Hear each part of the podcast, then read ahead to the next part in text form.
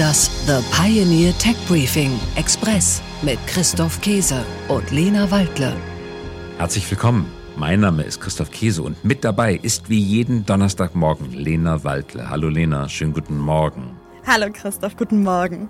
Wir begrüßen Sie zu einer neuen Folge unseres Podcasts. Diesmal mit einem ganz besonders spannenden und aktuellen Thema. Genau, Christoph. Es wird Zeit, dass wir über den neuen Darling aus dem Silicon Valley sprechen. ChatGPT. Was ist das? Ja, das ist ein Chatbot, also ein Dialogsystem, das ähnlich aussieht wie die Webversion von WhatsApp. Nur kommuniziert man bei ChatGPT nicht mit einem anderen Menschen, sondern mit künstlicher Intelligenz. Und diese künstliche Intelligenz hat es in sich. Ganz genau. Also es ist so ähnlich wie jede Chat-Funktion, die wir auch von Hilfe- und Kontaktseiten auf Webseiten kennen, auf denen man erstmal mit dem Computer und erst später dann mit einem Kundenberater kommuniziert. Nur hat dieser Chatbot sehr viel mehr Wissen. Hast du ChatGPT schon getestet, Christoph? Ich habe es an mehreren Punkten getestet. Es schreibt tatsächlich Hausaufgaben für die Kinder in wenigen Sekunden selbst, aber es hat auch Mängel, über die werden wir sprechen. Mein Sohn, mein ältester, 18 Jahre alt, macht jetzt Abitur, hat sich den Spaß gemacht, meinen Namen bei ChatGPT einzugeben. Und es kommt oh, tatsächlich ein Artikel, ein, es kommt tatsächlich ein Artikel heraus, aber die Hälfte der Informationen in dem Artikel stimmen nicht. Die andere Hälfte ist wahr. Zum Beispiel, ich habe für Holzbrink und für Bertelsmann gearbeitet. Das eine stimmt, Bertelsmann, aber das andere Holzbrink stimmt nicht. Und ich war auch nicht im Vorstand der Women in Media e.V. ich kenne den Verein nicht. Ich war auch nicht im Vorstand. Ich unterstütze das Interesse und Anliegen dieses Vereins, kann aber nicht behaupten, dort jemals im Vorstand gewesen zu sein. Aber ChatGPT hat das irgendwo herausgefunden. Ich weiß nicht wo. Es stimmt auf jeden Fall nicht. Aber dafür kann diese Software ja so einiges anderes. Sie kann zum Beispiel Sonette dichten, Witze auf Italienisch reißen, Mietverträge entwerfen und 70-seitige Forschungsberichte in Sekundenschnelle zusammenfassen und wie du schon gesagt hast und wie deine Kids auch getestet haben, die ein oder andere Hausaufgabe übernehmen. Aber die Software kämpft noch mit Kinderkrankheiten. Und mal abgesehen davon, dass die Beta-Version des Chatbots seit einigen Tagen überlastet ist und es sehr schwierig ist, darauf zuzugreifen.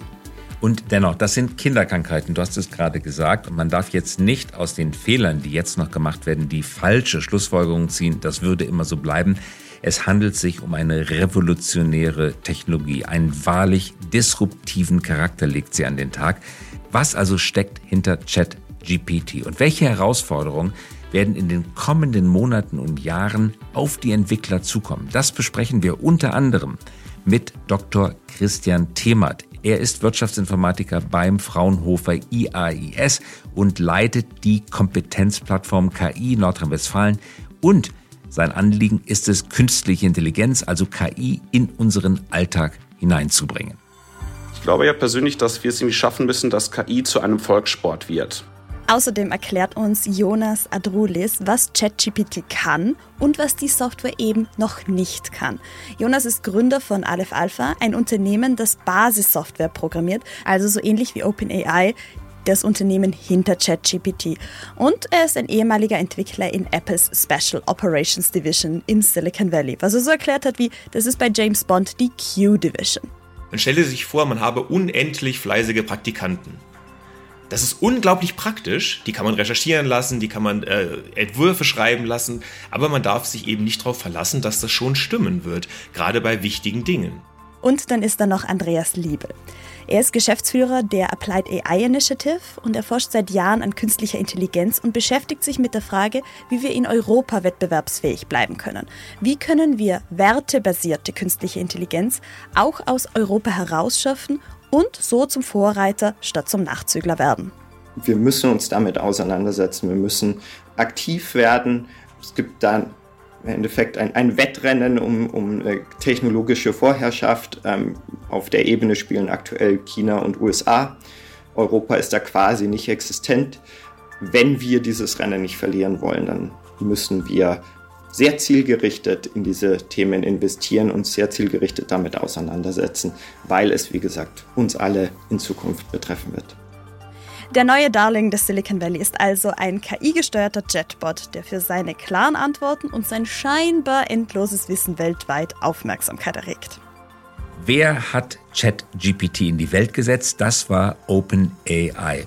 Sie wurde 2015 von einer Gruppe von Tech-Koryphäen aus dem Silicon Valley gegründet, darunter Elon Musk, Sam Altman, nur als Beispiele.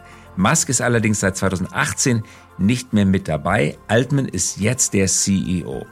OpenAI, zunächst einmal als eine Art gemeinnützige Initiative erdacht, hat sich rasend schnell zu einem hochkommerzialisierten Unternehmen entwickelt und wird jetzt im Augenblick mit 29 Milliarden Dollar bewertet. Und das ist, Lena, erst der Anfang. Gefällt Ihnen unser Tech Briefing Express? Dann bewerten Sie den Podcast doch in Ihrer Podcast-App. Einen Deep Dive in das aktuelle Thema, Infos zu Megatrends und Innovationen, die unser Leben verbessern. Das hören und lesen Sie mit einer Pioneer-Mitgliedschaft. Kommen Sie an Bord und bleiben Sie immer top informiert und der Technik einen Schritt voraus. Alle Infos und Links finden Sie in den Show Notes und auf www.thepioneer.de. Und damit, Lena, sind wir schon am Ende unserer Folge. Und du hast wahrscheinlich gar nicht gemerkt, dass du mit einem Bot sprichst, oder? Auch diesmal wieder nicht. Es ist unglaublich, wie gut diese künstliche Intelligenz inzwischen schon ist. äh, wirklich beeindruckend. Ja, aber da ist es einfach nur ausgewertete Blogbeiträge aus der ganzen Welt. Und ja. äh, Podcastbeiträge natürlich führen dazu, dass du gar nicht gemerkt hast, dass du mit einem Bot sprichst. Also, es verabschieden sich an der Stelle der Bot mit dem Kosenamen Christoph und und Lena Waldle. Schön, dass Sie wieder mit dabei waren und es war bestimmt nicht das letzte Mal, dass wir über Sprachmodelle, GPT und künstliche Intelligenz gesprochen haben. Auf bald, bis nächste Woche. Wiederhören. Das The Pioneer Tech Briefing Express mit Christoph Käse und Lena Waldle.